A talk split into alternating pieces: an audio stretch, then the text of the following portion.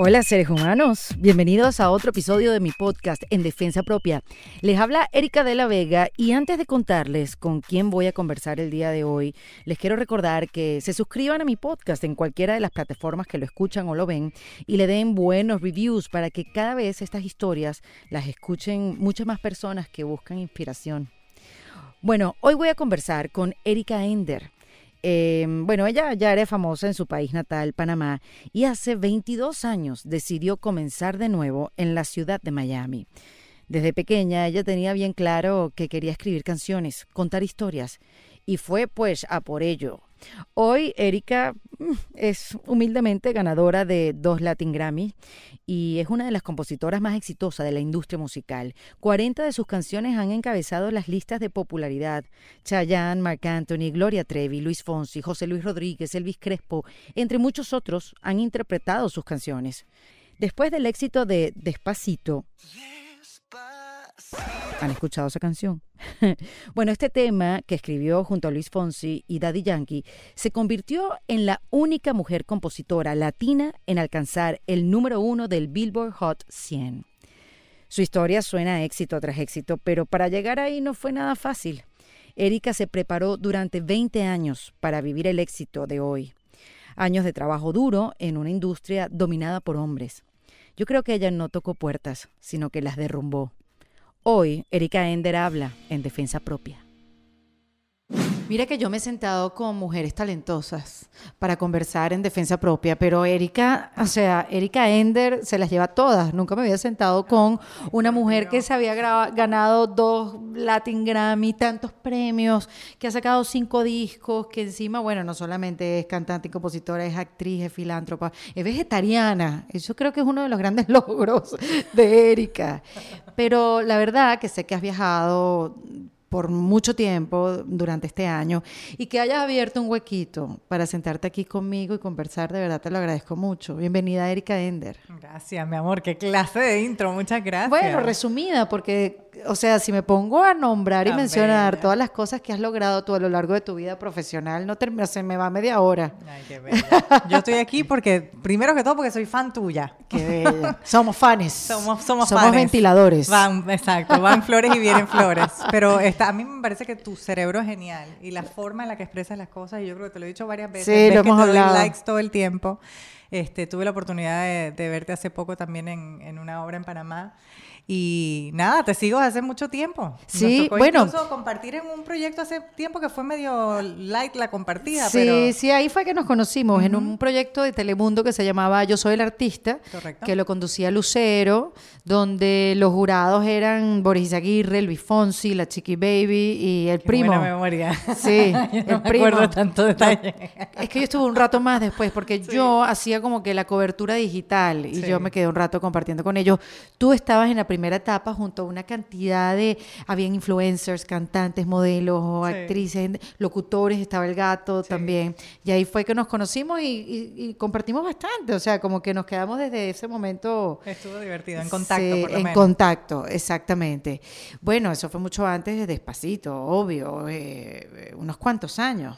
Eso fue en el año, a ver, yo llegué aquí en el 2000. Yo creo que fue 2015, porque yo había hecho justamente con Telemundo un proyecto en el 2014 y a partir de allí ellos me piden que, que fuera parte de la parte inicial del, de Yo Soy el Artista. Correcto. Sí, y digo esto sí de despacito porque yo creo que, bueno, es un antes y un después. Y esto no quiero que suene como que si lo que habías hecho antes no era importante porque, bueno, obviamente tenías tus nominaciones, tenías todos tus premios, tenías tus canciones, tenías tus artistas. Claro, si nos podemos ir un poquito más atrás, yo creo que Candela, ¿no? La canción que... mucho más atrás. Mucho más atrás. Pero ¿de qué, edad, ¿desde qué edad tú escribías canciones? Desde los nueve años. Tú sabes que yo escribí una canción como esa edad. Sí. Pero nada más el coro. Ajá. Que decía, yo te quiero, yo te quiero, yo te quiero. y después se paraba y que yo, yo, yo, o sea, súper. Eras visionaria, porque eso hoy en día, ese tipo de división de, letra pudieras Pero no tenía más letra, lo que sí me acuerdo es el ritmo. Pero si yo hubiera tenido a alguien en mi vida que me hubiera dicho, escríbela completa, yo le hubiera echado pichón. Y quién sabe. Lo que pasa es que, claro, eh, en la época que tú y yo somos contemporáneas, que nosotros crecimos, o sea, las, las carreras que existían eran médico, abogado, comunicador social, era lo más... Sácame la cédula. Sí, lo más, lo más irreverente. No, yo dije que somos contemporáneas. Yo ¿Cómo no tú sabes eso? Porque Wikipedia lo dice, mamá. Ve a hablar con Wikipedia y pon la queja allá. Ok. Sí, pero no, me gustó que seamos contemporáneos. Pero si yo, yo nunca, yo nunca he tapado mi edad. Ah, yo tampoco la he tapado, pero tampoco hay que decirla. Olvídate de eso. Ok. Pero oye, en esa época esas eran las carreras serias, ¿no? mis padres son médicos ambos. Además. Cuando yo decido hacer esto, casi les da un infarto. Pero ¿quién te da ese empuje? ¿Quién es el que te dice, escribe la canción? Si es que hay alguien No, mira, que... en casa siempre todo lo que eran los talentos artísticos que mis padres vieron, siempre los inculcaron, siempre los incentivaron, los cultivaron. Yo nací, crecí en un hogar muy multicultural. Mi mamá es brasileña, mi papá es panameño americano. Wow. Viene, o sea, de, eh, abuelos europeos, asiáticos, mi mamá también. Entonces en mi casa se oía todo. ¿No te has hecho el DNA este de la saliva? Tengo como seis octavos de europea, un octavo de asiática. Ah, sí, yo también soy asiática, muérete, algo de China y tengo este tengo hasta judío, tengo esto.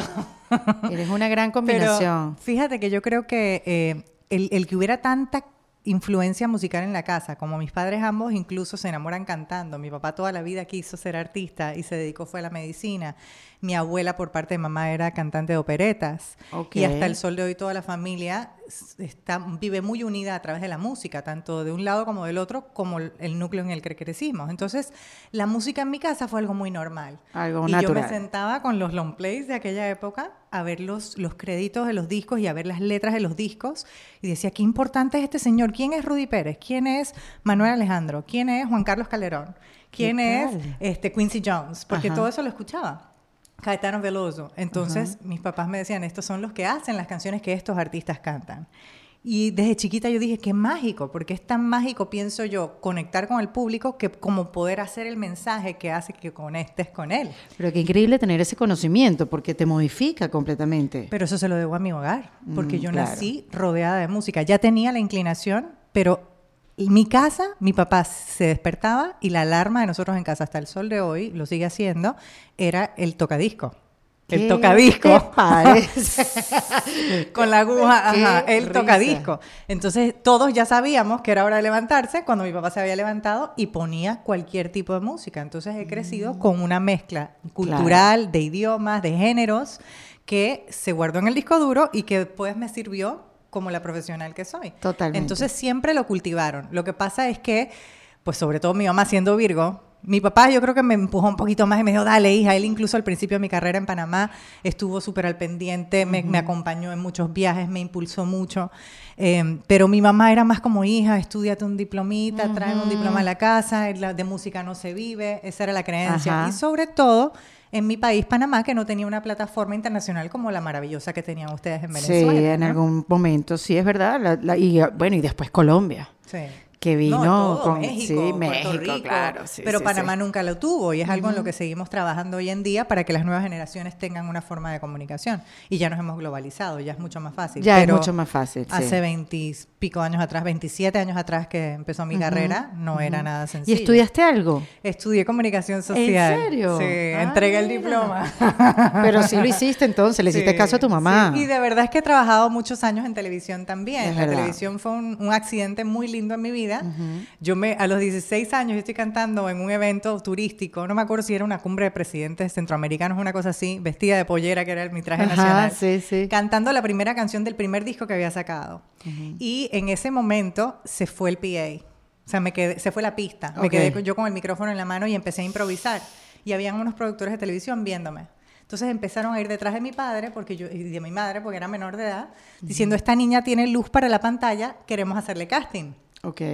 Y yo, no, muchas gracias, yo soy eh, cantante, yo no soy presentadora. Y al final tanto me insistieron que terminé entrando a un canal de televisión, pasé por los tres canales más importantes de mi país, uno me iba contratando por encima del otro, quedé en uno que es muy conocido allá, que hoy en día se llama Medcom, la compañía. Sí, que es gigante, tiene En su momento era Telemetro. Pero ¿cuántas radios tiene? O sea, en un solo edificio, ya, o sea, tú vas a la mitad de los medios de Panamá. Exactamente. Increíble. Exactamente. Y allí estuve como presentadora de un programa tres horas todos los sábados, justo antes de Sábado Gigante. Mm. Y producía, hacía de todo y le decía, mientras me permitan que yo siga cantando y que siga escribiendo, pues yo sigo dando lo mejor que pueda aquí. Y fue una super experiencia porque hasta el sol de hoy sigo creando formatos de televisión, Sí. sigo haciendo algunas cosas dentro de mis, mis facetas, ¿no? Artísticas. Y además te fuiste, me imagino que por la que más te gustaba, por la que más pasión sentías, porque la televisión es amor y odio, y cuando te succiona, te quedas ahí para siempre. Bueno, si yo llegaba a mi casa a las 3 de la, ma- de la mañana y Ajá. salía a las 6 de la mañana de la casa porque estudiaba en la universidad, de ahí me iba directo al canal, le entregaba mi vida y llegaba a las 3 de la mañana. Y mi papá me decía, te voy a poner un catre afuera en la casa, esto no es hotel. Esto le no digo, es un hotel. es que tú no entiendes cómo me absorbe, porque yo tenía que hacer todo el programa, toda la postproducción, producción de campo, o sea, crear todo el asunto más presentar en aquel momento. Yo también me metí en camisa de once varas, ¿no? Porque siempre me gustó producir. Pero es increíble porque eres una mujer súper creativa, lo has demostrado a lo largo de todos los años, pero además eres una mujer que con estructura, porque eso de sentarse, postproducir, preproducir, o sea, lo que quiero decir es lo importante de tener las dos cosas, porque no solamente es suficiente ser creativa, sino que también si tú no aterrizas las ideas y las llevas a cabo y tienes por lo menos a alguien o por lo menos una voluntad de ejecutarlas, se quedan en el aire, ¿no? Sí, hay mucho creativo que de pronto no, no echa raíces. Y sí, tengo las dos cosas. Menos mal. soy menos muy, mal. soy muy- mi lado creativo es muy distraído y na- no me dejan mentir. O sea, yo puedo estar aquí diciéndote mis lentes y los tengo puestos. Sí, sí, sí, Eso claro, me pasa claro. mucho. Este, ¿qué iba a hacer? ¿Qué te iba a decir? Me pierdo. Pero en mi carrera soy muy puntual. Sé lo que quiero, trabajo detrás de eso. Eh, aprendí a ser mi propia jefa gracias a esa experiencia en televisión. Porque Claro. a los 22 años a mí me votan del canal. Después de que ¿Te yo le entregué mi vida. Uh. Ellos hacen un merge de dos empresas y les toca votar a 300 y pico de personas. Hasta hoy, hasta hoy me vacilan con eso. Me dicen, Erika, gracias a que te votamos mirando. Mira hasta dónde has llegado. No, y es mi casa y los adoro y siempre estoy allí, allí en, en TVN también. Que es Pero otro uno no lo recibe muy bien a los 22 años que te voten de un canal. Fíjate, eso también se lo debo a mis padres. Me enseñaron a ver el lado bueno de todo, a dar siempre lo mejor de mí, a buscar la excelencia, a, a- a- a- a tener la, la cabeza en el aire pero los pies en el suelo. Entonces, la cabeza estaba en el aire y yo, ellos siempre supieron que lo que yo quería era irme a los Estados Unidos. Desde los nueve años que yo me acuerdo ver a Gloria Estefan y Emily Estefan con Conga, yo le dije a mi mamá, yo quiero que el mundo cante mis canciones igual que ella. Para Oh. eso había que trabajar. Qué Y mis padres nos enseñaron a ganarnos las cosas. Mi mamá me decía, hija, ¿quieres ir a ver el concierto a menudo? ¿Qué hiciste para merecerlo? O sea, tenía que sacar buenas notas, haber limpiado el cuarto, tener todo en orden, haberme portado bien. Todo siempre fue en base de esfuerzo, mérito, esfuerzo, mérito. Entonces, cuando tú ya pones ese chip en el niño, el adulto lo tiene automático. Cuando te Claro. acostumbras a recibir todo de gratis, no luchas en la vida. Es así. Entonces me perdí. ¿Por qué te estaba diciendo esto? Me votaron. Entonces, No, yo te iba a decir yo también. ¿Para dónde nos fuimos? Porque Resulta ser que me llaman y me dicen, Erika, este, quisiéramos recontratarte por servicios profesionales en el programa para que sigas eh, presentando, pero eres la más joven de planilla. Nosotros eh, estás a punto ya de entrar a la época, al sindicato, ¿no? pues ya iba a cumplir los dos años y necesitamos sacarte de eso. O sea, fueron súper sinceros conmigo. Yo en ese momento se me llenaron los ojitos de agua, me acuerdo que se, se- Katia Caballero se llamaba la Claro. señora, porque dije, Dios mío, le di, le, le di mi vida a una empresa y esa empresa a la hora que no necesitó más de mí, no se toca el corazón. Entiendo que es normal y sabía que no era algo personal. Entonces me acuerdo que se me llenaron los ojitos de agua y le dije, muchas gracias. Si usted sabe de alguien en Estados Unidos que me pueda ayudar con mi carrera como artista, creo que ya llegó el momento de Ay, irme". me muero amor, qué cuchi. Y me dice, me dice, la verdad no lo sé, pero si llego a saber de alguien, ok. Le dije, bueno, muchas gracias por todo. Agarré mi liquidación y me fui para Miami. Y ahí empezó todo otra vez. Y ahí empezó todo otra vez, que tampoco fue fácil. Horrible. ¿Por qué será que Miami... Horrible. Porque además eso fue hace, hace unos buenos Sí, años. pero ahí tomé la determinación, perdón, que era Ajá. donde quería llegar, que nunca más iba a trabajar para otra empresa. Mm. Que mientras Dios me permitiera tener la oportunidad de ser mi propia jefa, iba a hacer todo lo posible, aunque pasara las de Caín en sus momentos, porque Sí. ser empresario es difícil, hay momentos que te va bien, hay momentos que no tan bien, pero yo quería estar segura de que no iba a volver a pasar por un momento como ese. Claro, que te, te, ibas a blindar para no pasar otra vez por ahí. A mí me votaron también como a los veintipico, 22 años, no recuerdo la edad, y no me blindé. Yo seguí permitiendo que eso pasara. No, yo trabajo con empresas, pero no soy empleada de una empresa específica. Claro.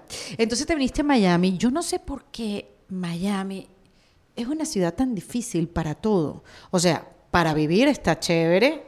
Eh, ah, bueno, yo llegué hace seis años, yo soy nueva aquí.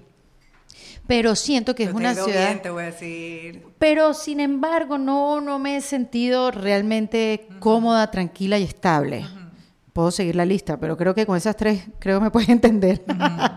sí, y lo siento, y lo siento también con la gente a mi alrededor. O sea, es una ciudad que es difícil, es muy distinta a cómo se mueve en nuestros países, ¿no? Entonces, acomodarse a ese nuevo sistema.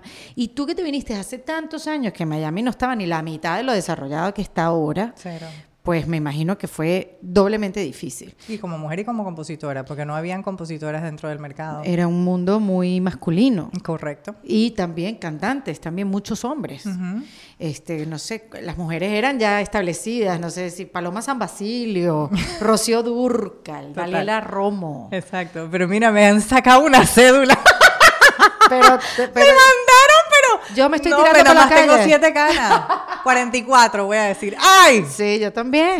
Sí, por eso fue. A mí no me duele. Lo, lo de, el ay fue por ti, por si no querías que lo dijera. No, no, tú sabes que a mí no me duele, pero cuando lo digo, digo miércoles. O sea, Qué bien me veo. Exacto. Eso es lo que tienes que decir. miércoles, qué bien estoy. Este, no, pero yo, por ejemplo, Valentina Carmona, que es mi productora y que siempre ha creído en mí, estoy conmigo. Valentina tiene como, ¿cuántos años? 12 años menos que yo. 17 años menos que yo. Estúpida. no me hagas esto delante de la gente. Pero es muy chiquita. Pero eso es una maravilla porque tú tienes una energía tan fresca, un espíritu tan joven y tan espectacular, y por eso es que te ves así, porque estás rodeada de gente Erika. nueva, fresca. A mí me pasó el año pasado, yo me moría de la risa. Me llama Billboard para la, la semana de, de conferencias antes Que de es los la premios. semana antes de los premios, exacto. Y yo me siento y me tenían en el panel de las- las- los hits de hoy en día. Y yo empiezo a mirar para la izquierda y para la derecha y veo todos estos peladitos. Wow. Y le digo a todos, los abrazo a todos y le digo, yo puedo ser tu mamá. ¿Entiendes? y me da risa porque Dios es tan grande que cuando uno se vive renovando y uno no pierde la humildad y uno entiende que el mundo se decodifica diferente con cada generación y estás abierto a él. Yo estaba sentada ahí con la canción más grande del momento doblándoles la edad. Qué bárbaro. Actual dentro del mercado. Eso es increíble. Y les Erika. dije que les sirva eso, no lo digo por mí ni siquiera para que me aplaudan a mí, que les sirva esto, como la mujer de carne y hueso, que es la única mujer de hecho del, del panel, este, para darse cuenta de que aunque la peguen, no se la crean. Correcto. Porque ustedes pueden meter un hitazo hoy. Si ustedes no se mantienen a lo largo del tiempo, en 20 años no están. Y, Y esa es- fue una lección para mí en ese momento. Ay, es que te voy a decir una frase, anótala por ahí. El amor no pasa de moda. Perdón la cursilada, pero bueno, está bien. nada. Pero olvídate del amor, la música se mueve, las, No, las pero- formas de, de comunicación se mueven, todo se mueve. Y No, uno tiene y- que saber comunicarse. Y quiero con lo hablar que está de eso pasando. contigo eh, más adelante. Lo que quiero ver es tu, tu primer paso que diste aquí en Miami y lo, lo duro que fue empezar a tocar puertas, porque te pasó lo que le pasa a mucha gente que llega a Miami o, bueno, ¿Cómo no? que- que quienes están escuchando o viendo esto, que la tenías ganada en tu país, ya habías trabajado en la televisión, ya habías cantado ante presidentes, ya habías ganado concursos, ya eras súper conocida en Panamá y dijiste, "Ay, Había ya tocado estoy- techo ya. Exacto. Sí. Estoy cómoda, ya me voy. Y eso es una decisión que te llena de esperanza, pero también te llena de dudas y que bueno, que tienes que tener una determinación para seguir adelante y que el primer no... Yo pequé de ingenua. mm, Yo no tenía dudas. Yo dije, ay, voy para allá, me voy a comer el mundo, todo me va a salir bien. Y ahora llego y me va a oír Emilio Estefan y me va a firmar y todo va a estar perfecto. y error, error, error tras error. Cuando llegué, me vine con toda mi liquidación. Yo estaba recién casada en aquel momento. Venía de, de que después de que me, me botan del canal, este, el director de, musical de una obra de teatro que se llama José el Soñador, en aquel momento que yo había hecho el protagónico en Panamá, pues yo seguía haciendo música, yo seguía haciendo teatro musical, Claro, seguía no cantando, paraste. seguía sacando discos, pero estaba en la tele, hacía las dos cosas al mismo tiempo. Y eh, en aquel momento, el director musical de, de esta obra me dice, Erika, me acaban de nombrar el director musical de Rubén Blades, me da vergüenza pedirte esto porque yo sé que tú eres una figura de televisión aquí en Panamá, pero es que cantas súper bien y nosotros nos vamos ahora de gira, tú te vendrías de corista de nosotros. Yo le dije, pero claro, pero ya. Y él me decía, pero no sientes que es un paso abajo. Le digo, es un paso arriba, me vas a sacar de aquí. A mí no Claro. me importa en, en- en qué, eh, en qué Sí, rango soy me protagonista, pongas. Yo- no es una cuestión de ego, es una cuestión de aprender y de ver el mercado que realmente me interesa. Entonces me fui eh, con ellos, hicimos algunos shows y ahí es donde ya yo doy el salto y digo, me quedo en Miami. Ok. Entonces, eh, resulta ser que cuando llego a Miami, yo digo, bueno, todo va a estar perfecto. Me quedo un- unos primeros días en casa de una tía, her- hermana de mi mamá, que me abre la puerta de su casa, que es como una segunda mamá para mí, una madrina, eh, en Weston en aquel momento.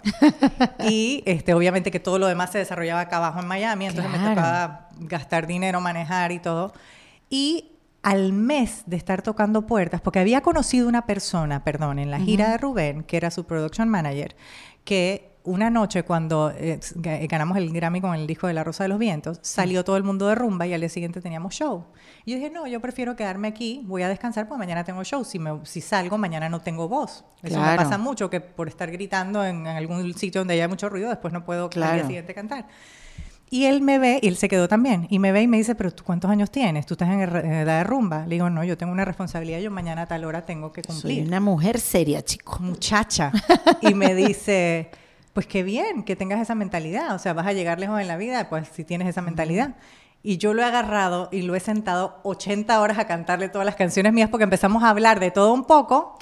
Terminamos hablando de que yo escribía y de que yo quería venirme para los Estados Unidos. No sé qué lo que pasa uno al principio cuando Sí. conoce gente que tiene que ver con el medio, que trata de buscar cualquier oportunidad y lo marié de tanta canción que le canté. Le gustó y me dijo, ¿sabes qué? Yo tengo un par de artistas que están buscando talento nuevo y estoy haciendo la gira de ellos también. Estemos en contacto y cualquier cosa yo te aviso a ver si puedes venir y que, que los conozcas. Con eso yo decido mudarme, pensando que ya se me iba a ya abrir está, el mundo. claro. Ya, ya, la, la tengo, hecha. Sí, sí, exactamente, la tienes hecha. Me vengo para acá, él me pone en contacto en aquel momento con Donato Poveda, que con los años termina siendo mi compadre y uno de mis mejores amigos. Y Que has este, escrito muchas canciones con él. Sí.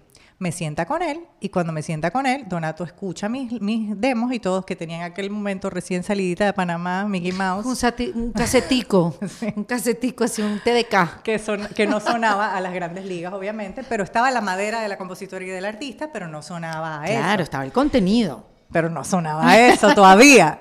Entonces, cuando llegamos, eh, este señor me cumple la promesa, me lleva donde él, escuchan mi material. Donato muy lindo, me dice, me gusta mucho, está muy bien, no sé qué, pero yo creo que todavía no suena a lo que debería sonar. Yo le dije, tranquilo, porque yo ahorita me voy para Brasil, este, mi primo es productor, regreso con demos nuevos, no pasa nada. Y a todas estas yo estoy viviendo la vida de Alicia en el País de las Maravillas, ¿no? Sí.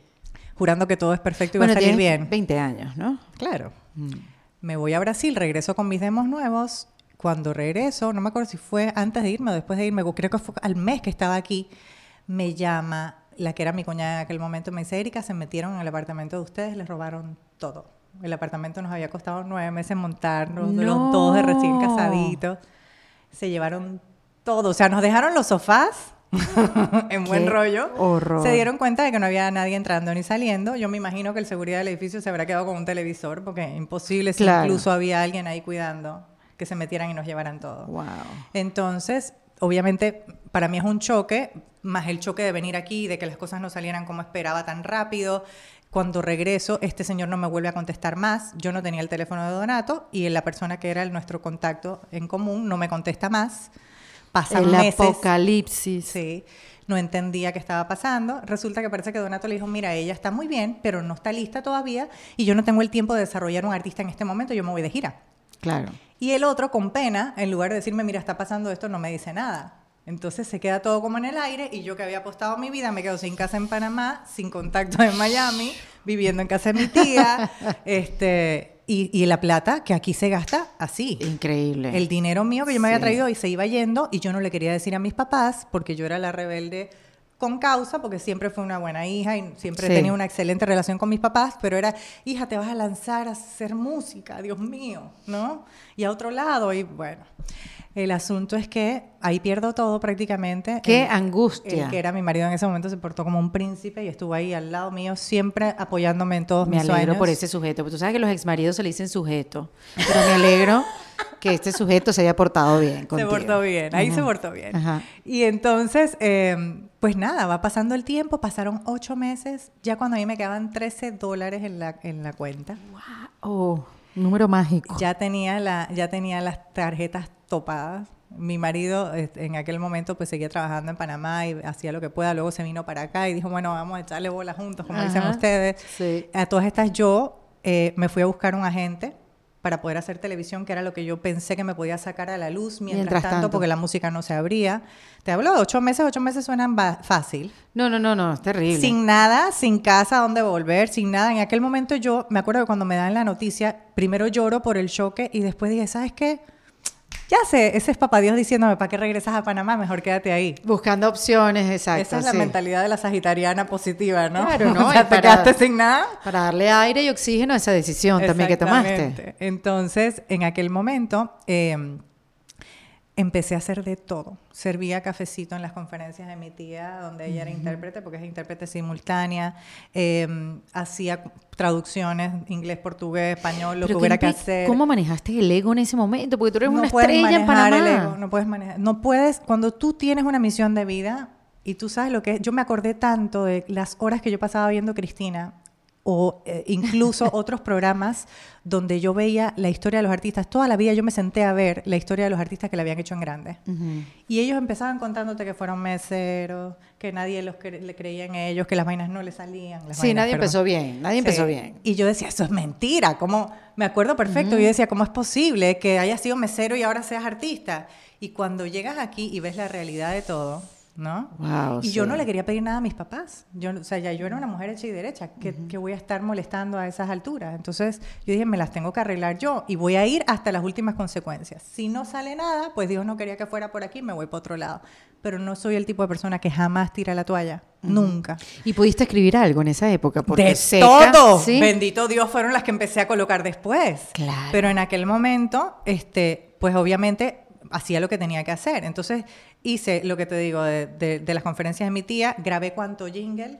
Lo que me salvó la vida fue el portugués, porque el mercado latino estaba saturado. Porque a ti te enseñaron en tu casa a hablar portugués, español e inglés. Exacto. Entonces mi mamá es brasileña y el portugués fue el que me salvó. Entonces me fui a buscar un agente, que en aquel momento era el agente más importante. Yo dije, me voy al mejor. Si me dice que no, pues de ahí bajo, pero voy al mejor. Llegué al que era el mejor en ese momento y el tipo me dice, ¿tú ves toda esa gente que está ahí? Me enseña un pocotón de folders. Toda esa es la gente que quiere que yo la represente. Yo solo represento a los 25 mejores de esta ciudad. Ay, qué fastidio esa gente. Y este, déjame tu material ahí, que si en algo me interesa yo te aviso. Jamás me avisaba. Entonces yo, obviamente, cada semanita llamaba muy sonrientemente, que por eso es que te digo que el ego no puede existir, porque es volver a comenzar. Entonces tú tienes que traer la experiencia y no confundir lo que es ego con dignidad. Falta de respeto con, ¿sabes? Uno tiene que saber, y es una línea muy fina, pero tienes que saber respetarte y quererte a ti mismo, saber para dónde vas, que fue lo que yo siempre tuve claro. Yo dije, yo quiero llegar allá. Si para allá tengo que hacer esto, cosas que obviamente sean, que me construyan. Y que estén no, no pisarle la cabeza a nadie, exactamente. Este, ganarme la vida de una forma digna para llegar hasta ahí. Entonces dije, bueno, la televisión es la que me va a sacar aquí a flote, porque si la música no se está abriendo, entonces pagué mi de mitos con la platita que tenía, me fui a un sitio, ahí un estudio para rehacer un poquito con los programas de televisión que tenía en Panamá y te digo de a poquito porque la plata se iba acabando. Y, Entonces, y no me salía trabajo, me salía una cosa aquí, una cosa allá, o sea, fui la voz de una aerolínea, fui la, voz de un jingle, es fue... Es que si hoy en día, año 2019, las opciones de trabajo en el medio artístico, sea música, sea entretenimiento, televisión, son pocas. Imagínate hace 20 años, ¿no? Pero miren qué queda la historia de la gente. Yo no sé cuánto tiempo tenemos, porque te estoy contando muy del principio. Tenemos todo el tiempo. Ah, bueno. Oye el cuento. Yo le empiezo a insistir, insistir, insistir, insistir. Al sexto mes, después de que ya yo había estado haciendo el demito y todo lo demás, y el señor no me paraba la más mínima bola, él me dice, mira, Erika, hay un proyecto de Discovery Channel que tienen escogido al presentador hace año y medio. Y los gringos, porque eran gringos los que lo, eh, querían. Los que producían el programa. No, los que producían no, pero los que daban el ok. okay. Este, están buscando a la presentadora que haga clic con él y ninguna de todas las que les he mandado le ha gustado. Vete a ese casting. Si tú quedas ahí, yo te represento. Si no, ya no me vuelvas a llamar. Porque lo tenía loco. Sin presión, no, sin presión. Sin impresión alguna. Yo dije, listo, eso es mío. Esa siempre fue mi mentalidad. Claro, ¿no? eso es mío. Listo, eso es mío. ¿Sabes leer teleprompter? Claro que sí. En mi vida había leído teleprompter porque estaba acostumbrada a que allá nos hacían improvisar mucho. Claro. Entonces, me acuerdo que me siento con mi ex marido en el momento y le decía, súbeme las, las letras en la computadora y dime si se ve que tengo los ojos de un lado para el otro. no, Erika, lo estás haciendo bien. Yo, ok, llego al día siguiente con los 13 dólares que me quedaban en la cuenta. Ya yo estaba en, en las últimas. Wow. Me consigo con la tarjeta de crédito que tenía un suit en el Sogras. El Sogra es un centro comercial Sí, que todo está a aquí. mitad de precio, porque son como unas Me outlets. costó como 10 dólares el suit, ¿ok? Te lo juro, en oferta. Me compro ese suit rojo espantoso, pero dije, bueno, este es el tipo de ropa que ellos quieren, porque Ajá. yo me vestía diferente. Ajá. Llego a mi casting, hago mi casting, y cuando entro veo que está Mara Croato, Sisi, Rachel Díaz, no sé qué, había un poco de gente que ya salía en la televisión. Y entonces me acuerdo que me dice mi marido, ¿estás bien? ¿Estás asustada? Le digo, no, no pasa nada. Yo feliz de ver a toda esta gente porque quiere decir que estoy Estás- entrando a otro ahí, nivel. claro. Y aparte tengo una ventaja, soy la nueva. Claro. Y lo nuevo siempre llama la atención. Entonces, en ese momento yo llegué con esa mentalidad. La cosa es que me siento, leo mi teleprompter. Para mí era regularmente sencillo porque iba de, de términos en inglés a español, o sea que no me costaba. En aquel momento la gente no era muy bilingüe aquí. ¿Y hici- hiciste la prueba con el presentador? Hice la prueba sola. Sola. En esa prueba sola nos llaman, de las 200 y pico que éramos, nos llaman a 10. Ay. Y yo le digo, me lo van a dar a mí, me lo van a dar a mí porque esto es papá Dios que me lo va a dar, porque esta es mi tabla de salvación para quedarme en Miami. Claro, esto es. La cosa es que de 10 pasan a 3, hacemos la prueba y quedo en las 3. Ujú. Y nos dicen, ahora vas a hacer la prueba con el presentador a ver quién tiene química con él. Y yo llegué con la sonrisa hasta acá. Sea. Metiéndome a todo el mundo. Yo dije, este es mi único chance de aquí. Claro. O es esto, o ya me tengo que regresar para Panamá porque ¿qué más iba a hacer? Tenía ya nueve meses jalando, jalando. La cosa es que eh, voy a la prueba y quedo yo. Ajá. Cuando ya quedo, eso ya me abre otro panorama, ya tengo un trabajo fijo en la ¿Quién era el televisión. presentador? Diego Diment, no sé Ah, si lo conoces. ¿Qué es? Mm, ¿Mexicano? Argentino. Ah, fíjate. Entonces estoy ahí en pantalla, un programa que se llamaba Vida en Línea, me salvó mucho el portugués también porque también lo, lo traducían al portugués y Mira era tú. todo Iberoamérica, este, Estados Unidos e Iberoamérica, ¿no? Y ahí me fue divino porque ya la gente me abrazó y dijo, ya eres mía para siempre. Me empieza a llevar a castings. Yo dije, no quiero exclusividad para poder hacer otras cosas. Este, terminé siendo, no sé si puedo decir marcas o las tapas, Claro, pero nada que ver. terminé siendo la cara del eh, Florida Lottery, de Miami Herald en inglés y en español. Erika, Ten- ten- qué 10 10 3 2 1 éxito. con María Celeste. Sí. Este 10 10 1 2 3 con Don Francisco. o sea, hice un millón de campañas y la suerte que tuve es que donde él me mandaba habían cosas que tú sabes que te pagan por el día y ya y hay otras cosas que son union. Sí. Yo quedaba con todas las que eran union. Este agente es el que te mandaba esto. Sí, entonces ya él estaba feliz porque donde me mandaba le, le- le salía trabajo y le salía trabajo de union mayormente, ¿no? Wow. Así que eso fue como mi, mi primera, mi primer respiro dentro de Miami. Y en ese lapso me empiezan a grabar otros colegas porque yo no paro de escribir. Eh, eh, sigo haciendo mis demitos y todo lo demás. Escribía canciones en aquel momento. ¿Qué te movía en ese momento? ¿De qué escribías? ¿Estabas casada? Eh, ¿Tenías trabajo? Digamos, yo no sé si cuando estás un poco inestable en la vida y cuando las cosas no salen muy bien es cuando, creo yo, hay más inspiración, hay más conflicto. Total. Y cuando tienes Pero todo cuando está bien también, Sí. ¿sabes? Sí, porque si, Mm. yo digo que si miras el mundo con los ojos del niño que llevas dentro, en todo vas a ver una maravilla. Ok. Y si hay algo que yo he cuidado toda mi vida es que la niña no se me muera, no importa las experiencias que la vida me haga vivir. Ay, Trato qué de utilizar. eso, Erika. Trato de utilizarla. Para mí no, yo no sé si es el Sagitario. Puede no ser, sé. bueno, mi hijo es Sagitario, yo creo que va a ser un niño toda la vida. Sí, pero no te hablo de sí. inmadurez, sino de la pureza del niño, ¿sabes? De, de aprender de la experiencia de la vida, de no ser tonto, porque un pelo de tonta no tengo, y mira que tengo mucho pelo. pero de, de mantener esa pureza, de, de ver el mundo con ojos de, de luz. ¿Y ¿sabes? qué? Pero haces alguna actividad como... Haces algo para procurarlo, porque es difícil. Erika. O sea, Total. mira, emigrar te hace una persona diferente. Perder a seres queridos te hace una persona diferente. Eh, terminar relaciones te hace también una persona, o sea, no digo diferente, pero sigue siendo tú misma, pero Te eso te va curtiendo y, y yo no sé si es curtiendo, no, no sé si es endurecer, fíjate, pero sí te hace ver ser más comprensiva con la humanidad, creo Más yo. empática. Sí, porque como no has vivido ciertas cosas y las empiezas a vivir, ah, tú empiezas a entender el proceso por la que pasó tu amiga, el proceso por el que pasó el familiar, el proceso, ah, ya entiendes, porque ya yo estoy sintiendo esas cosas, ¿no? Y eso es lo mejor lo que le puede pasar a un compositor. Eso es lo mejor que le puede pasar. Por a un eso, si tú compositor. ¿Es escuchas, el primer disco razón. mío era Alicia en el País de las Maravillas. El segundo ya me habían dado mi primera arrastrada. No, pero es maravilloso porque el segundo, de a partir del segundo ya tengo mi primer Billboard. Imagínate, Después qué en el segundo rápido. divorcio ya tengo mi primer Grammy. Yo a todo el mundo le digo que el tercero me trae el Oscar y ya Espérate, estamos. Eso te iba a preguntar, ¿por cuántos matrimonios vas? Dos. Uno, Ah, uno fue eh, de 12 años, que estuve con la misma pareja. Wow, este, es- este señor sujeto que se comportó contigo Que se bien cuando comportó muy llegaste. bien, sí, pero Le yo digo creo que- señor sujeto porque se portó bien. Sí, hay, hay ciclos que, que uno cumple en la vida. Claro, y te casaste muy joven. Me casé muy joven, yo me quedo con todo lo bueno que aprendí, él tuvo su fase, de pronto los hombres latinos también tienen otra forma de ver la vida, de mirar para otros lados, ¿sabes? Entonces, pero eso me sirvió como agarré. inspiración. Erika, lo agarré. Me sirvió como inspiración y fue maravilloso, pero él fue una, una gran persona, fue una gran persona, eso no se le quita. Pero no es muy duro vivir esas experiencias para poder escribir. Pero se vuelve el dolor en arte y esto es la maravilla que Mm. tiene la composición. Yo he vuelto cada experiencia en arte, lo bueno y lo malo. Lo malo, las lecciones. sí, ¿no? sí, sí. Entonces, el humor también es un poco así. Sí, El yo creo que la vida es los, de, como los ojos del que la mira.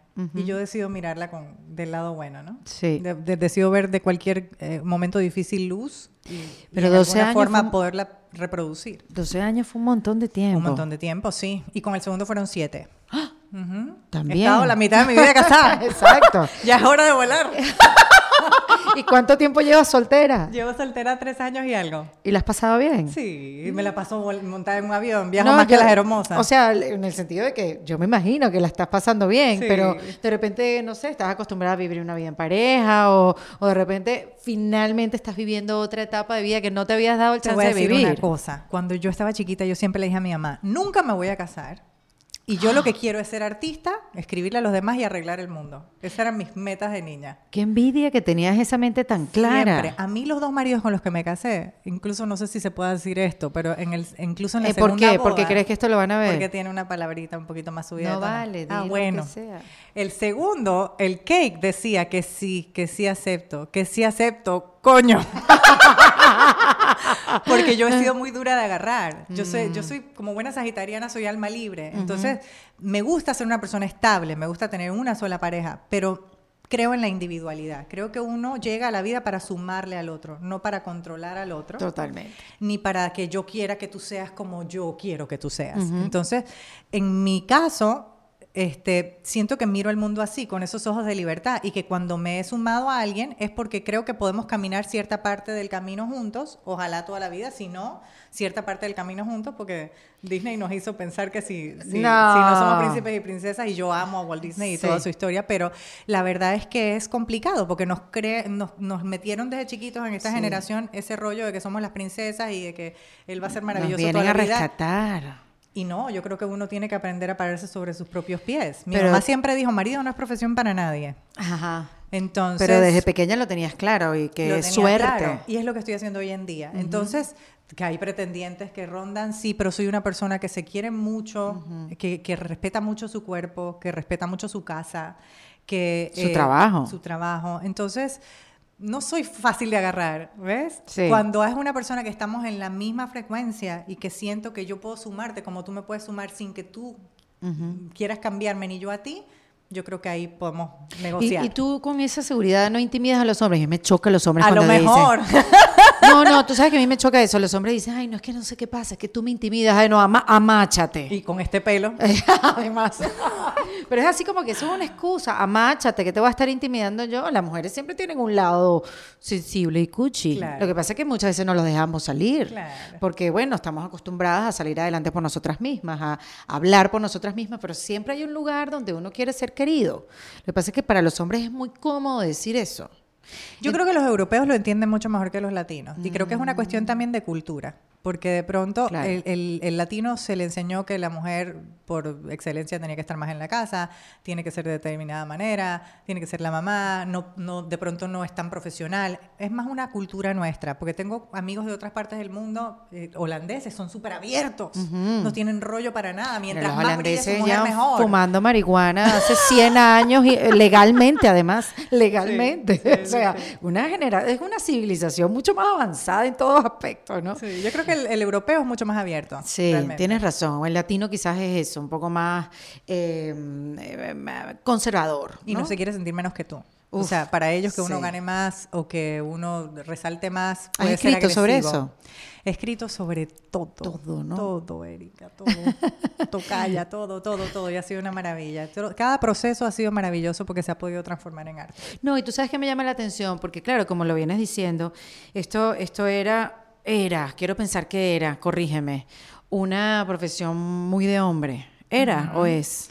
Sigue siendo en su mayoría, pero creo que cada vez somos más las mujeres y, y cada vez pues estamos haciendo cosas más importantes. Bueno, pero era entonces eh, una, una profesión muy masculina de hablar del corazón, cosa que es como una contradicción, porque Pero si- si los hombres le escribían a las mujeres de toda la vida. Exacto, pero también las mujeres, imagínate, con ese corazón roto y esa sensibilidad, porque es verdad que vemos el mundo distinto en ciertos aspectos, el hombre es más práctico, busca soluciones, las mujeres somos más, más adentro, más enrolladas, más profundas, tenemos demasiado filtro, por decirlo de alguna manera y decirlo rápido, fácil, y no quedarnos pegadas ahí.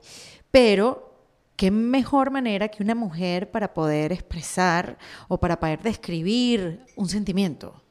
Este, mm, y me, me llama la atención que es una contradicción que, los, que era un mundo de hombres y no de mujeres. Exacto. Bueno, lo que te decía en ese momento es que yo seguía escribiendo mis demitos para colocar mis canciones y como todavía no había vuelto a hablar con Donato porque todo se quedó como en el aire, yo empecé a buscar mis propios medios y me iba a Sony con mis demitos debajo del brazo y, ¿me entiendes? Tocaba las, las puertas que podía para empezar a mostrar mi música y me tocó más de una vez, en lugar de que mi crédito se fuera como Erika Ender, poner E. Ender y pedirle a algún amigo o colega que cantara las canciones de hombres por mí. Lo habíamos dicho. Tú sabes que habíamos escuchado eso. Valentina dice, yo escuché un rumor que ella usaba un nombre de hombre para poder escribir No, no de canciones. hombre, solo le ponía E. Ender, porque cuando me di cuenta, yo siempre busco la forma Ajá. creativa de meterme, ¿no? Sin Ajá. ser agresiva. Pero cuando me di cuenta de que hubo un AIR de una disquera que me dijo, muy linda tu canción, Erika, pero muy femenina. Yo dije, por favor. Y yo dije, esto es falta de visión, porque cualquiera que la escucha ve que esto lo escribieron para un hombre. Correcto. Y jugué más vivo y dije, lo voy a mandar para otra disquera. Fulanito, ¿me puedes cantar la canción? Y lo mandé como E. Ender, como era desconocido en ese momento. Claro. Y la canción se cuela. Entonces yo empiezo a colocar cosas en Argentina, en México, en artistas de pronto más pequeños, pero así es como me cuelo, ¿no? Y una vez que la canción entraba, ya yo decía, presente, soy Ya yo, está. Erika, soy mujer, ¿te gustó mi canción? Sorpresa. Y tienes más. Pero siempre ¿Sabes? fue buscando la manera de escribir la canción y no de cantarla, porque tú tienes tus cinco Sí, discos. no, no, no, yo también quería cantar Mm. mis, mis cosas. Yo empiezo mi carrera en Panamá como cantante realmente. Lo- la escritura siempre la he hecho desde pequeña porque me encanta y toda la vida quise escribir para mí lo que yo necesitaba expresar y para otros lo que otro quería expresar sin saber cómo hacerlo, ¿no? sin saber cómo escribirlo.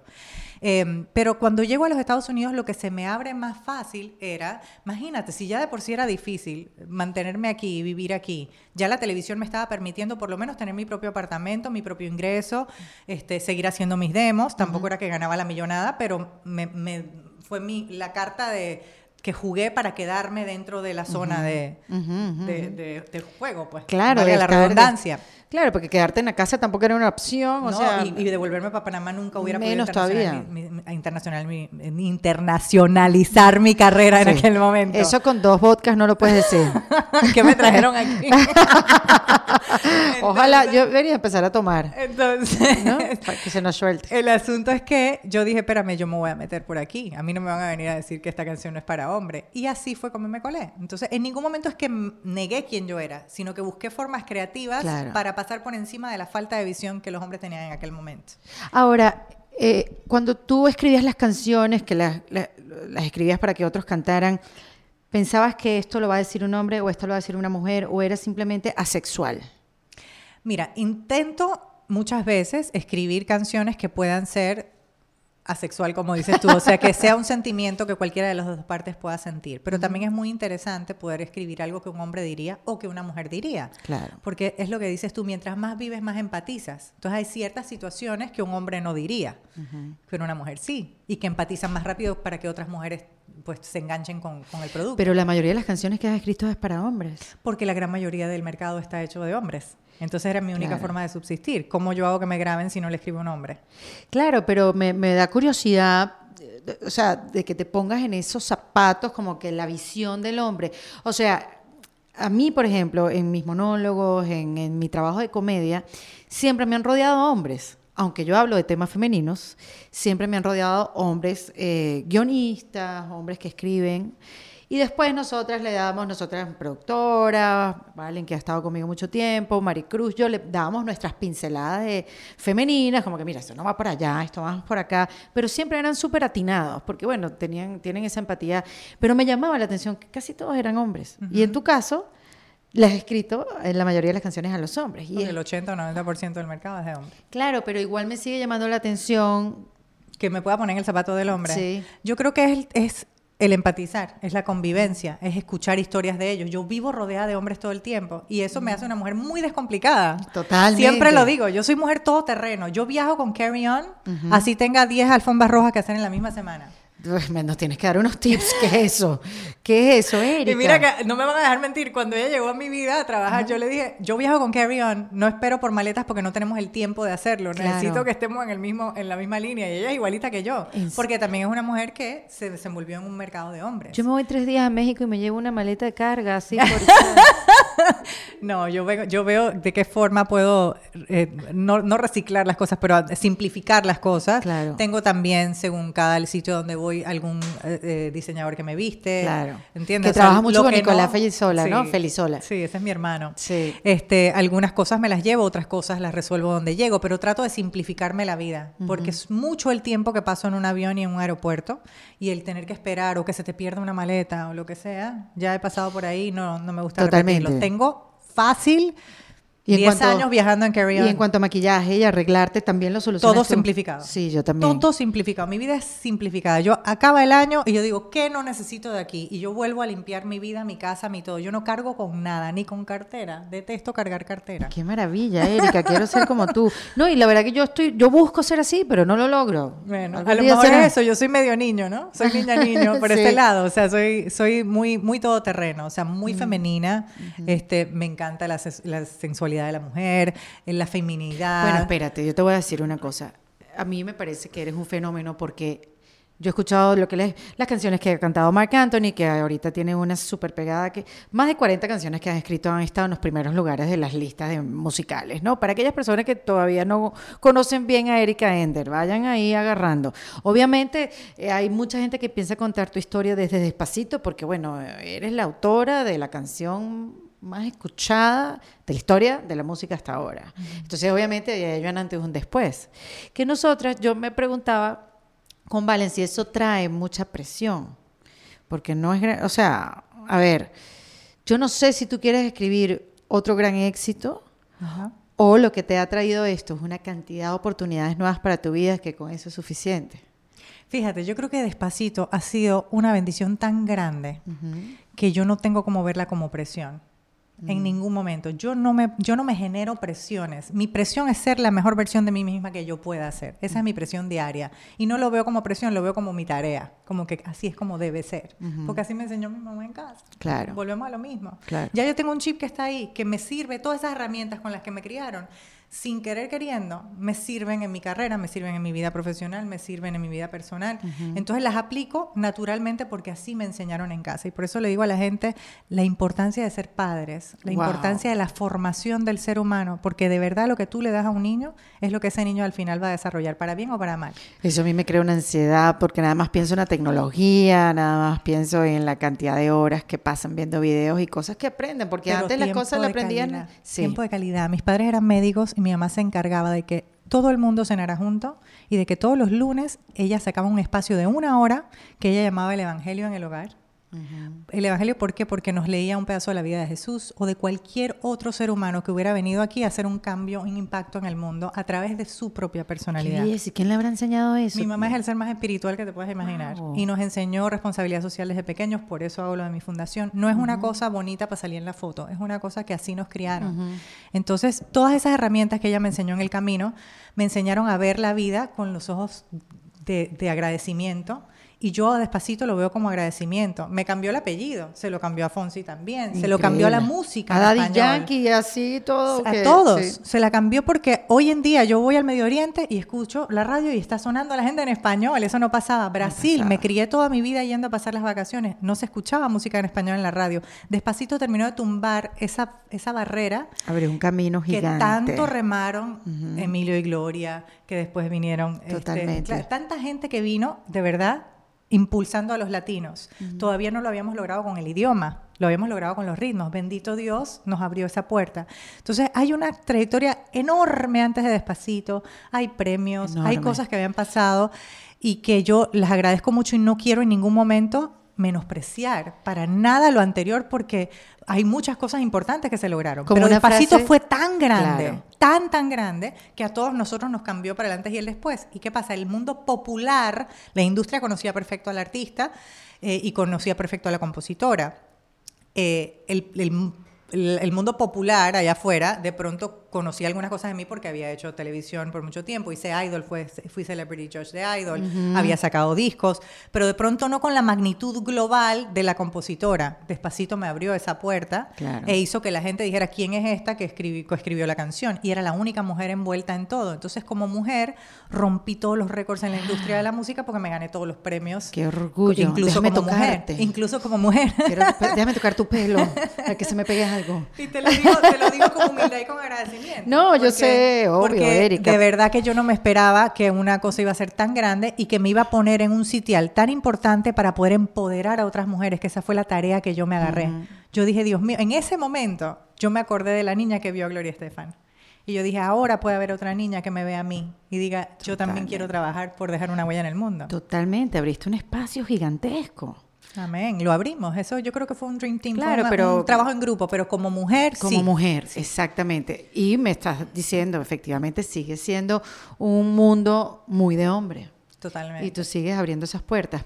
Ahorita que dijiste que, que tú tenías una trayectoria y después vino despacito, hay una frase de Woody Allen, Woody Allen, que dice, trabajé la mitad de mi vida para hacer un éxito de la noche a la mañana. Sí. ¿La habías escuchado? Sí, es una belleza y me encanta y la he repetido también. Es increíble. Pero fíjate, ya yo tenía Grammy antes de eso. Ya había estado, ya estaba en todos los géneros. Yo he estado metida en el urbano, en el regional mexicano, que es un mundo, ese sí es un mundo de Ganaste premio, ¿no? Sí, Grammy y todo. Grammy. Y como extranjera.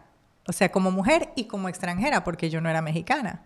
Que eso es doble, un doble reto. Este, eh, me han grabado salsa, Gilberto Santa Rosa, eh, Víctor Manuel, me han grabado merengue, me han grabado en, en, el mundo Gloria pop, Trevi, en México. sí. Este, mucha gente de muchos países, más de 200 discos ya estaban grabados. De hecho, cuando Despacito explota, se acababa de anunciar mi ingreso al Salón de la Fama de los Compositores Latinos antes de Despacito. eres la única mujer latina que está ahí. No, no, no la única latina, la más joven. Ah, la más joven, eso fue lo que leí exactamente. Pero empecé muy jovencita. Empecé a los 16 años mi carrera y mi, mi, primer éxito en Billboard fue hace 21 años atrás, más o menos. ¿Cuál fue? Candela. Candela. Antes de eso, la versión al inglés de Puro Dolor de Son by Four, que no lo cuento tanto porque la canción no es mía per se, es una canción del maestro Mar Alfano, pero yo fui la que hice la versión al inglés. Entonces, como igual sonó en el mundo entero la versión al inglés y estuvo en las listas, pues mi, nombre estaba como coautora de la versión de inglés. Pero yo no la siento como que la parí yo de cero, ¿no? Claro, porque fue la traducción. Siempre digo que Candela es como la mitad eh, que, la que parte mi vida, ¿no? ¿Y qué, escribes primero, Erika? Porque yo hablé con una cantautora hace un tiempo y ella me dijo, no, primero yo pongo la música y la melodía y después le pongo la letra. Yo, ¿qué? Eso no puede ser así. Primero viene la letra y después le ponen la música. Sí, no, estás equivocada. primero la música. Yo, yo depende. Yo me gusta mucho trabajar cuando voy a buscar la inspiración basada en conceptos. Yo, por ejemplo, de todo lo que veo, voy anotando, voy anotando, voy anotando y saco un título, saco una idea de lo que quiero escribir, porque como en esta carrera mi profesión me fuerza a buscar la inspiración, no puedo escribir cuando a mí me dé la gana. Exacto. Entonces, lo que trato es de poder retratar al artista y poder hacer algo que sea a su medida para que él pueda brillar de la mejor forma, porque nadie va a nadar mejor en su agua que quien, quien eh, Claro. está, está cómodo en ella. Entonces, vengo ya con, con ideas de conceptos. Siempre pienso que si tú pones bien la dirección en el GPS, te va a, llegar al, te va, te va a llevar al punto. No, Esa es mi quizás forma de hacerlo. Hay quizás cantantes que, intérpretes que reaccionan mejor si le traes algo a que esté la página en blanco y tú vengas a entrevistarlo y preguntarle, ¿no? Eso cuando, cuando escribo para alguien puntualmente, Sí. me siento dos horas escucharte la historia. Y de ahí funciono como traductora de sentimientos. Cuando voy a mandar una canción y no conozco puntualmente al artista o simplemente quiero hacer una buena canción, la saco de un título o de un concepto. Y de ahí empiezo a buscar la melodía. Cuando ya sé melódicamente para dónde voy y agarro una melodía que sé que te va a captar, entonces empiezo a desarrollar esa idea. A veces puede pasar también que me viene una idea completa de la letra que quiero decir y le voy poniendo... La... A veces vienen las dos cosas juntas. Escribes todos los días, Erika. ¿Cuál es ese músculo? Porque eso también es, es eso, dedicarse a hacer un músculo, porque si no se convierte en una paridera y es algo que no, no disfrutas, ¿no? Entonces, ¿qué- qué- ¿cómo hiciste para establecer un- un mecanismo de trabajo? Para Ahí es- ese es el reto, porque ahí es donde tú tienes que agarrar la creatividad y organizarla. La mayoría de la gente de pronto dice, no, yo escribo cuando me nace. Y de Sí. pronto escribes un gran éxito y el resto de la vida, pip, pip, ¿cómo voy a vivir? ¿no? Yo no hago esto pensando en el negocio. Yo hago esto pensando en que una canción tiene la capacidad de tocar millones de vidas y de cómo yo utilizo esa herramienta para bien. Por eso es que no me gusta escribir cosas ni que rayan en la vulgaridad, ni que hagan ningún tipo de daño al género humano. Todo lo mío, así sea para entretener, tiene que O ser sea, divertido, que no escribes de política, por supuesto. Escribo de política. Yo si pensaba es- que no con lo que no, me no de diciendo. política, no de política per se, de, de- de- de cosas que, Sí, que necesitan justicia, justicia, claro. de problemas sociales, mucho, tengo mucho de eso. Para mí es un mecanismo de desahogo el arte. ¿Ves? Al mismo tiempo es un mecanismo para llegar a millones de personas. Y yo siempre he tenido la creencia, porque lo he vivido, que cuando tú haces las cosas de corazón y lo haces con una misión y lo haces con un propósito positivo, la plata va a venir porque va a venir. Hay gente que se sienta como si fuera comida rápida de canciones y esto me rima con esto y esto sale, y ok, puede ser un, un- puede ser un éxito para hoy, pero no estás dejando un legado. Yo prefiero que el día de mañana, 20, 30, 100 años después, tú escuches una canción mía y digas, wow. Mira, yo, te voy a decir una cosa, que se me quedó la idea, porque obviamente salto de un tema a otro y, y dejo la idea abierta por allá atrás, que se quedó. Pero hablando de cuando tú le escribes eh, canciones a hombres, a cantantes masculinos, eh, es increíble la diferencia. Una canción tuya y una canción que tú le escribes a un hombre. Yo me puse a escuchar tu música, Mm. o sea, de broma me puedo estacionar, porque es súper profundo, o sea, no, eh, ¿qué, te puedo decir? Yo digo, ¿cómo vive esto ella intensamente? Es increíblemente femenino. Eh, todo, todo uno, cada uno de tus discos. Pero vas a escuchar a Marc Anthony y de repente no suena femenino, obviamente. Siempre hay algo, ¿no? Siempre hay algo. Tú dices, Marc Anthony no siente eso, pero lo canta súper bien. pero es un gran contraste que hay entre tu música y la que tú escribes para los demás. Y ahí yo me imagino que está ese músculo y esa manera de trabajar, de saber qué quieres decir y para dónde vas. ¿Cómo traduces el sentimiento? La gente me dice a mí, eh, ¿qué, qué tipo de música escuchas más? Tú ves mis playlists y te vuelves loca. Me dices, ¿esta muerta loca? Y es que yo, yo no veo la vida en blanco y negro. ¿Ves? Y también tú un día puedes estar muy alegre y quieres escuchar música súper movida y otro día puedes estar muy melancólica y necesitas otro tipo de música, otro día necesitas meditar.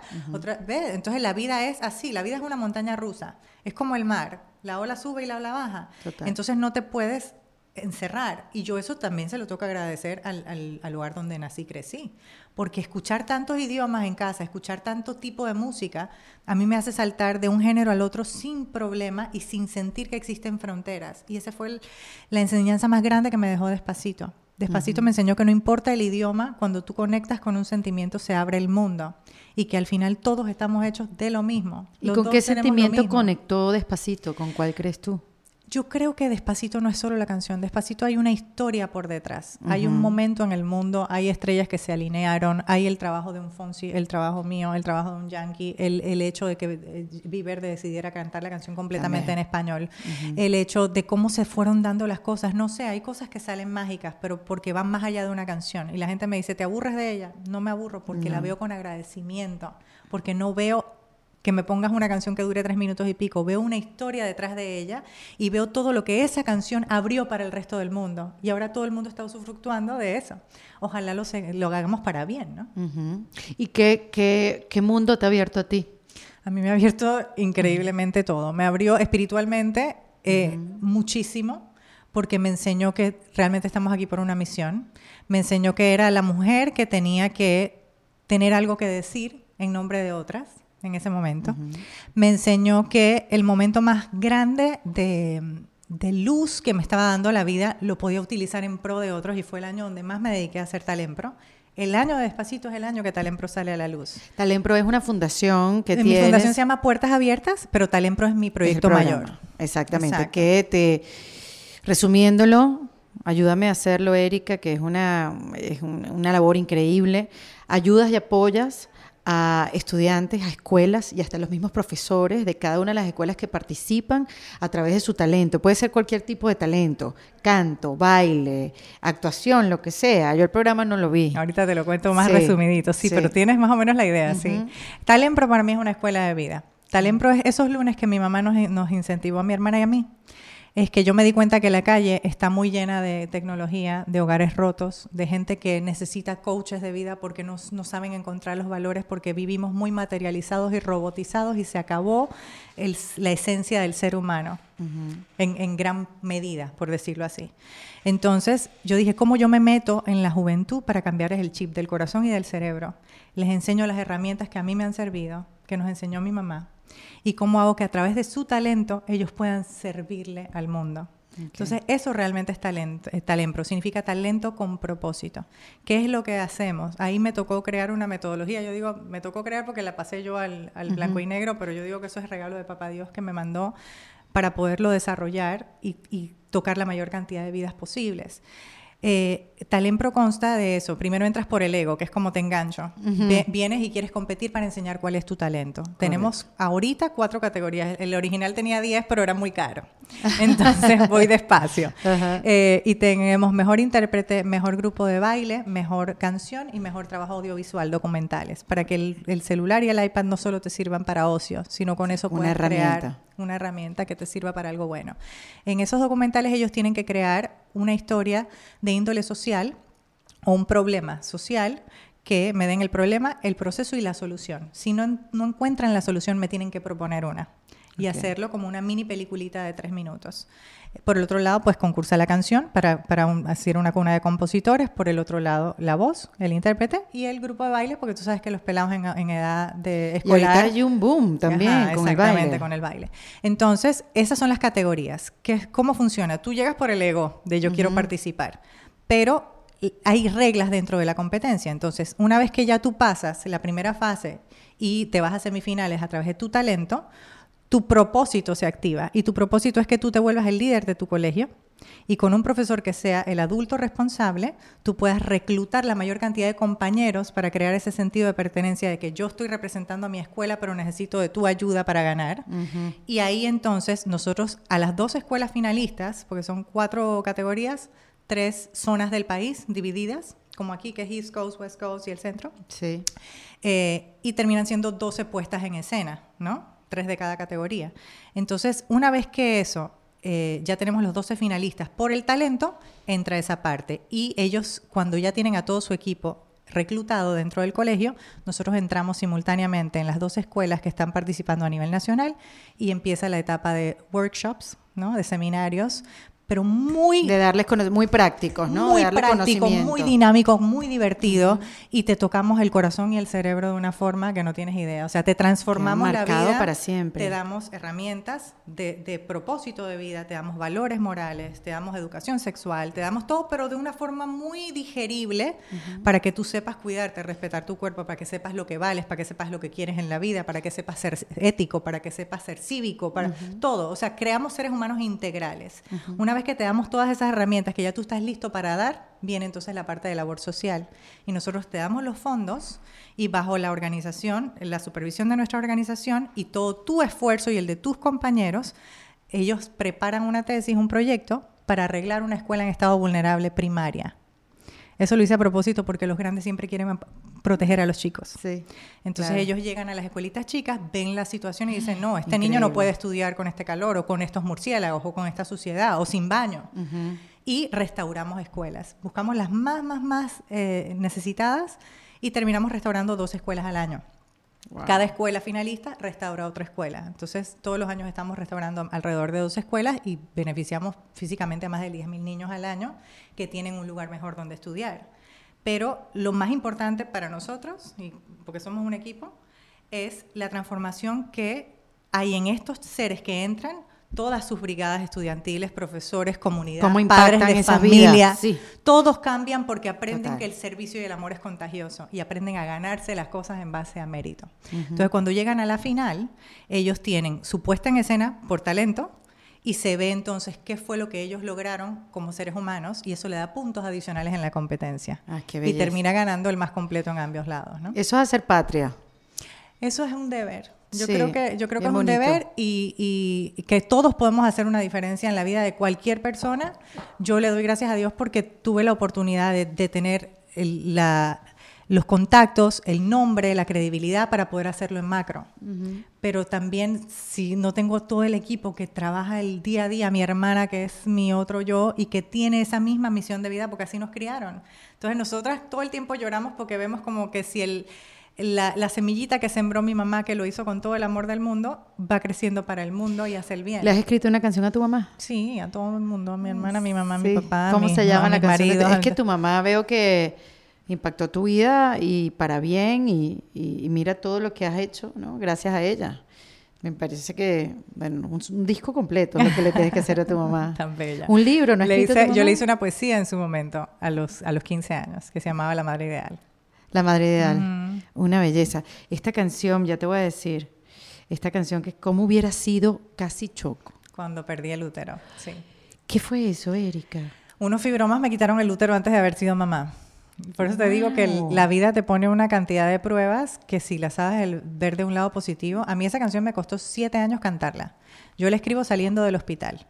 Y a pesar de que toda la vida había dicho que lo que quería era pues, eh, eh, pues mi carrera y arreglar el mundo a través de ella y, y lo estoy cumpliendo, yo no me había planteado no ser mamá. Era parte de mi plan también. Claro. Y em, como soy el tipo de persona que no se pone límite de ningún tipo, porque a mí tú me dices, no Ya se veo. puede, y yo veo la puerta de atrás, cambio el nombre, hago lo que Lo, tenga que lo hacer. hemos aprendido en esta conversación. Entonces, para mí fue un choque porque yo entré al hospital eh, después de haber buscado un par de opiniones eh, un día porque se me revienta uno de los fibromas y salgo sin útero. O sea, ni siquiera lo pude digerir. Qué locura. Entonces, Eso duele muchísimo cuando se te rompe un... Sí, pero duele más. eh, Obvio, el claro. no tener la opción No, no. de decidir, ¿no? No me malinterpretes, por favor. Entonces, sí, Es no, un dolor por todas partes. Claro.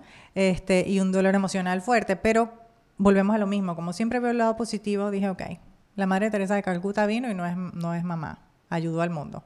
No, pues, no que me quiera comparar con ella, pero hay personas que vienen con otras misiones, a eso me refiero. Sí. Todos los padres que están en la iglesia, pues no, no son padres. Este, hay gente que simplemente llega a este mundo y decide adoptar a otros. O sea, yo dije, el mundo no se acaba por esto. Ahora, ¿cómo yo uso esto para que me sirva para ayudar a otros niños? Y de ahí viene mi fundación, que él ya la había abierto en febrero de ese mismo año y me quitan el útero en diciembre. Mira cómo es Dios que escribe todo. Wow. Entonces, esa canción la escribo, de nuevo, volviendo el dolor en arte, y si la escuchas, no me estoy quejando. Es un momento nostálgico, es cómo hubiera sido poder hecho esto. Claro, y, y no lo ves venir hasta el final. Al final es como, ¿qué? ¿Cómo es esto? ¿Cómo qué pasó? Entonces, como que la vuelves a escuchar Y la entiendes y mejor. la entiendes mucho mejor. Ujú. Qué increíble eso lo que dices tú, que el- la, tu frase de volver el dolor en arte.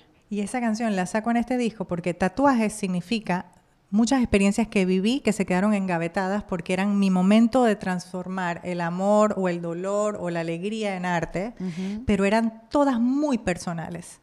Entonces son canciones que se fueron quedando ahí en la gavetita y que de pronto cuando cumplí los 25 años de carrera y la gente me dice, sacas disco este año, yo no tenía tiempo para sentarme a hacer el material, explota, despacito explota todo a la vez. Claro. Y yo por eso tengo despacito de bonus track ahí, Ahí porque está, sí. justo la gente me decía, pero cántala tú también a tu manera. Y la meto en el último minuto de, Bella. de bonus track. Bella esa versión. Gracias. Y entonces es un disco muy sincero que salió a piano y voz. Todas- casi todas esas canciones las, las- las hice yo solita al piano. Entonces por eso es muy, muy desnudo. Sí es. ¿No? Sí es. Eh, y de allí, obviamente ahí no, no soy yo tocando, es mi, es mi productor, que toca Claro. mucho mejor que yo, pero salieron así, salieron desnudas, ¿no?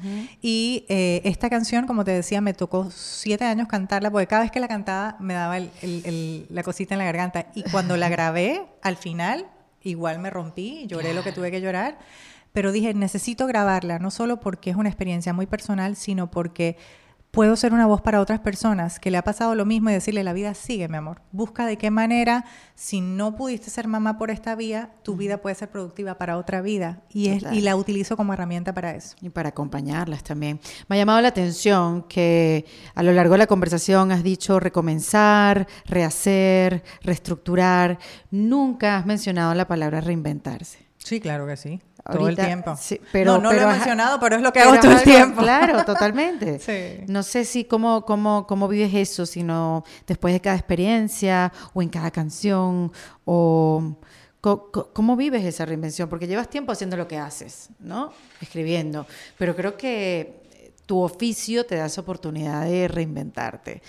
Por, por eso, por la experiencia no solamente tuya, sino la de los demás, poder ponerte en los zapatos de otro, que no es fácil. Mira que hay gente que se pone en los zapatos de otro y termina chupado, seco, porque se mete tanto y absorbe tanto que no está... Bueno, los actores necesitan eso. Exacto, pero no están, no tienen una, eh, una, como digamos, una base sólida para poder aguantar tanto sentimiento que no es de él.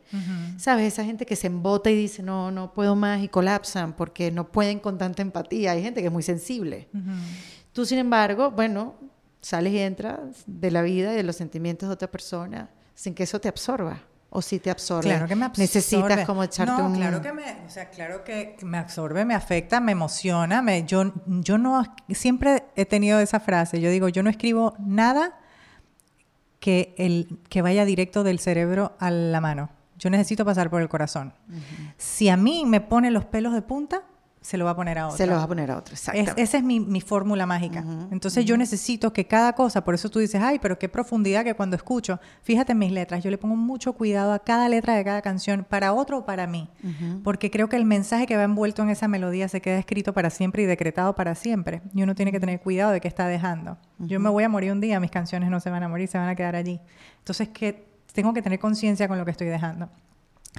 Y este, obviamente para mí es muy importante, cuando yo entendí que habían personas Pero es que- muy doloroso, Erika. O sea, o sea, pasar por, por tantos sentimientos para escribir una canción, o sea. Pero yo he pasado por casi todos también.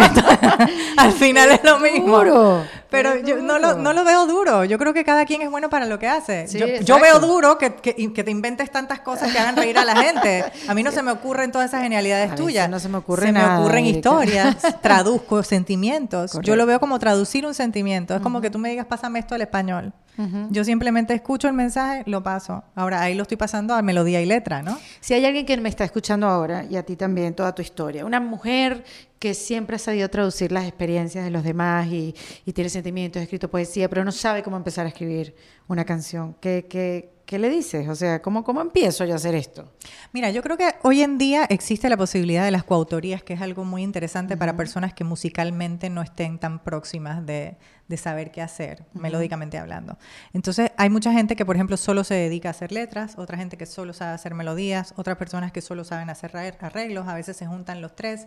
Es buscar opciones. Y hoy en día, a través de las redes sociales y a través del- del- de las páginas web y todo, uno tiene todo aquí. En la palma de la Todo, mano. A mí me tocaba ir de puerta en puerta. con el- Totalmente. primero con el cassette No había ni Uber. Después con el CD, exactamente. Tenías que ir a tocar la puerta en taxi. Después con el CD. Lo que yo me gastaba de correo para mandar una canción. Seguro, A México, a donde fuera. seguro. Sí. Ahora no. Ahora tú con buscar, ¿me entiendes? Es muy, es muy el fácil. tiempo que Y- perdías, ¿no? Que ganabas, lo que ganaste. Exactamente. Es simplemente buscar la forma. Buscar la forma y, por, por ejemplo, quien hace letra, tratar de que esa letra quepa en la métrica de una melodía. Y al revés, ¿no? Erika, dame mm, tres tips para reinventarse. La humildad. Es básico. Yo creo que la humildad, tú tienes que caminar por la vida sin creértela nunca. Mi mamá siempre me dijo, hija, usted hoy puede tener voz, mañana puede amanecer sin ella. Cómo la haya usado hasta el momento es lo que va a hacer la diferencia. ¿no? Entonces, creo que es eso, mantenerte con los pies en el piso, sabiendo obviamente lo que vales, pero teniendo la humildad de tocar las puertas que sean necesarias, las veces que sean necesarias, con una sonrisa por delante y sin pisar a nadie. La autenticidad. La autenticidad. Cuéntame de eso.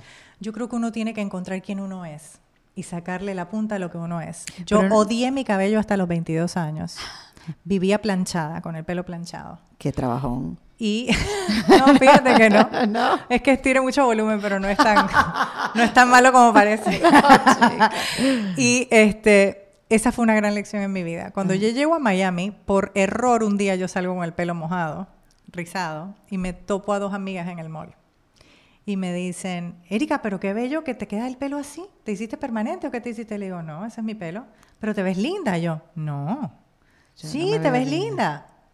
Mi espejo no me decía que yo me veía linda porque yo tenía otra imagen de mí y porque tenía que ser lo correcto, lo que se veía bien en sociedad, que en mi país esto era una locura. Bueno, Entonces había que tener el pelo Y mira que hay humedad en Panamá. Y no habían productos para esto. ¿Por qué te digo algo tan que parece tan tonto?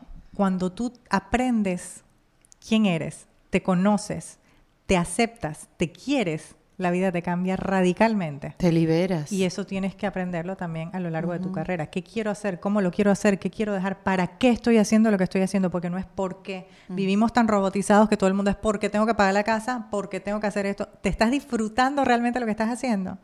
Yo no tengo cómo agradecerle a Dios que yo, para mí el éxito es acostarme todas las noches feliz porque hago lo que amo. Eso es lo que te iba a preguntar. ¿qué Y era el porque éxito puedo tocar vidas a través de lo que amo. Entonces, la autenticidad para mí es básica. ¿Qué, ¿Qué es lo que hay distinto en mí que yo puedo dejar aquí para que esto siga caminando y para crear una diferencia? Para no ocupar el puesto de nadie y que nadie ocupe el mío. Sí, esa visión cambia la vida completamente. Y la perseverancia también para mí es una herramienta maravillosa, sobre todo en esta carrera, pero en la vida en general. Y cuando te hablo de la perseverancia, es la perseverancia con humildad y autenticidad, por eso la dejé para el final. Porque creo que uno siempre tiene que seguir, seguir, seguir, no quitarte, no quitarte cuando tú, y, y- y entender tu misión de vida. Yo creo que todos tenemos una misión. Lo malo es que a muchos por no haber tenido la suerte de que se te sea revelada temprano en la vida, o por no tener una familia estructurada, o por no saber lo que quieres, de pronto demora un poquito más. Sí. Pero cuando uno encuentra la misión, y la misión es el- lo que yo veo como el para qué. Ok, yo hago comedia, ¿para qué la hago? ¿Cómo yo hago que esto que yo hago para hacer reír a los demás les pueda cambiar la vida a alguien que lo necesita más? Eso es adictivo. Totalmente. Para mí es más adictivo eso que la propia música. Y mira que la música es mi único Wow. vicio. Pero es adictivo porque yo, la, la felicidad que me da servir es lo más grande que yo tengo. Entonces yo he dicho, el día de mañana puede que yo deje la música, pero nunca voy a dejar de servir porque me gusta marcar vidas. Qué belleza eso, Erika. Qué increíble. Y, y, y, y qué suerte y qué visión tuviste de pequeña, ¿verdad? Que eh, eso, eso es único. Y tu mamá no las tienes que prestar a todas. Sí. Tu mamá tiene que escribir un libro, tiene que mamá dar- y papá, Mamá los y dos papá, son maravillosos, pero mi mamá, tie- mi mamá me dio esa disciplina. Claro. Y me dio esas herramientas de una forma, mi mamá es una maestra de vida. Tiene que ser un tutorial o que lo monte en YouTube, que nos enseñe a nosotras que estamos intentando ser madres, a hacerlo bien. Sí, sí. Sí, gracias que Erika, de verdad te lo agradezco mucho por venir y, y por contarme tu historia, por tener este podcast como excusa para conocerte. ¿No, No, es maravilloso tener claro esta excusa sí. para conocer a mujeres increíbles, que, que sean talentosas, que me hablen honestamente de su vida y que hablan cosas y que hagan cosas que realmente nos motiven, nos inspiren. Yo estoy Lo pero más increíble es que- bañada de escarcha estoy. Lo más bonito es que tú estés empoderando a otras mujeres para, para contar sus historias, porque eso habla mucho más lindo de ti todavía. Tan bella. Es que yo quiero oírlas, yo quiero oírlas, yo necesito oírlas y esto, esto nació como una necesidad de escucharlas y después, Se vuelve una misión. claro, bueno, copiarme todas sus cosas para poder seguir adelante, para buscar la voluntad que en algún momento no tuve. De verdad que sí. Ay, qué bella. mamá. Gracias, de verdad. Gracias por el cariño, gracias por el espacio, gracias por invitarme. Gracias por venir. Gracias, mamá. Erika Ender vino en defensa propia. Esto fue en Defensa Propia, grabado en los espacios de WeWork, producido por Valentina Carmona y editado por Andrés Morantes, con música original de Para Rayos Studios. Recuerden suscribirse y recomendar el podcast. Yo soy Erika de la Vega y nos escuchamos en un nuevo episodio. Hasta luego. ¿Estás listo para convertir tus mejores ideas en un negocio en línea exitoso? Te presentamos Shopify. Tal vez no lo sabías, pero nuestro podcast More Than Mamis es un negocio y lo empezamos por supuesto para desahogarnos y hablar sobre la maternidad, no para convertirnos en expertas de ventas y del e-commerce. Así que sí, necesitábamos ayuda para vender nuestro merch y poner en marcha nuestra tienda. ¿Y cómo suena con Shopify? Llega otra venta. Shopify es la plataforma de comercio que está revolucionando millones de negocios en todo el mundo. Ya seas un emprendedor desde tu casa o desde donde sea, Shopify es la única herramienta que necesitas para iniciar, administrar y hacer crecer tu negocio sin dificultades. Con Shopify puedo gestionar pedidos, envíos y pagos desde cualquier lugar, brindándote toda la información y estadísticas de tus ventas al detalle. Regístrate para un periodo de prueba con tan solo un dólar al mes en shopify.com barra sonoro, todo en minúsculas. Ve a shopify.com barra sonoro para llevar tu negocio al siguiente nivel. Shopify.com barra sonoro. ¿Estás listo para convertir tus mejores ideas en un negocio en línea exitoso? Te presentamos Shopify. Tal vez no lo sabías, pero nuestro podcast More Than Mamis es un negocio y lo empezamos por supuesto para desahogarnos y hablar sobre la maternidad, no para convertirnos en expertas de ventas y del e-commerce. Así que sí, necesitábamos ayuda para vender nuestro merch y poner en marcha nuestra tienda. ¿Y cómo suena con Shopify? Llega otra venta. Shopify es la plataforma de comercio que está revolucionando millones de negocios en todo el mundo. Ya seas un emprendedor desde tu casa o desde donde sea, Shopify es la única herramienta que necesitas para iniciar, administrar y hacer crecer tu negocio sin dificultades. Con Shopify puedo gestionar pedidos, envíos y pagos desde cualquier lugar, brindándote toda la información y estadísticas de tus ventas al detalle. Regístrate para un periodo de prueba con tan solo un dólar al mes en shopify.com barra sonoro, todo en minúsculas. Ve a shopify.com barra sonoro para llevar tu negocio al siguiente nivel. Shopify.com barra sonoro. Lucky Land Casino asking people what's the weirdest place you've gotten lucky? Lucky? In line at the deli, I guess? Aha, in my dentist's office. More than once, actually. Do I have to say? Yes, you do. In the car before my kids' PTA meeting. Really? Yes. Excuse me, what's the weirdest place you've gotten lucky? I never win and tell. Well, there you have it. You can get lucky anywhere playing at LuckyLandSlots.com. Play for free right now. Are you feeling lucky? No purchase necessary. Void where prohibited by law. 18 plus. Terms and conditions apply. See website for details.